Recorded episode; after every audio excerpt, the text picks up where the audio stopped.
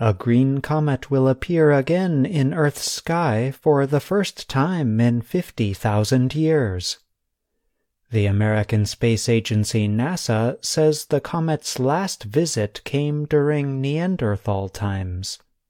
It will come within 42 million kilometers of Earth on Wednesday before continuing on its path, unlikely to return for millions of years.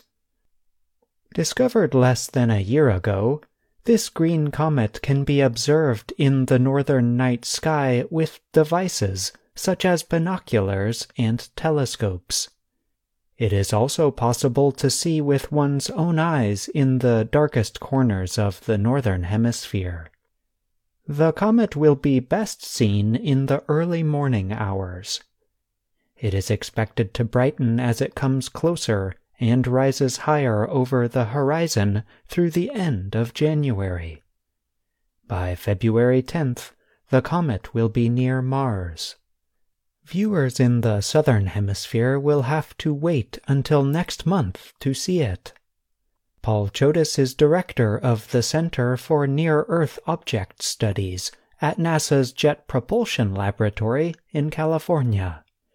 Chodas said that while several comets have appeared in the sky over the past year, this one seems probably a little bit bigger and therefore a little bit brighter, and it's coming a little bit closer to the Earth's orbit.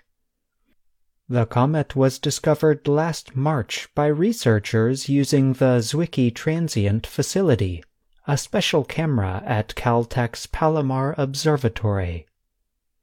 That explains its official, difficult name, Comet C 2022 E3 ZTF. On Wednesday, the comet will pass between the orbits of Earth and Mars at a relative speed of 207,000 kilometers.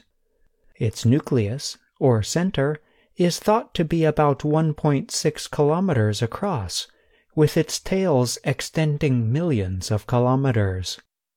The comet is not expected to be nearly as bright as Neowise in 2020 or Hale-Bopp in the mid to late 1990s.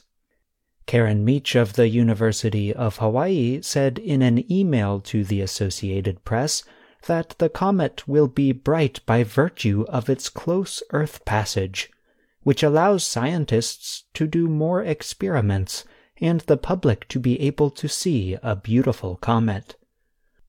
Scientists are confident in their calculations, putting the comet's last pass through the solar system at 50,000 years ago. However, they do not know how close it came to Earth or whether it was even visible to the Neanderthals, said Chodas. When the comet returns, though, is more difficult to estimate. Every time the comet passes the Sun and planets, their gravitational pulls change the comet's path by small amounts. However, these small effects lead to major path changes over time. There is another source of measurement difficulty. Large amounts of dust and gas come off the comet as it heats up near the Sun. We don't really know exactly how much they are pushing this comet around, Chodas explained.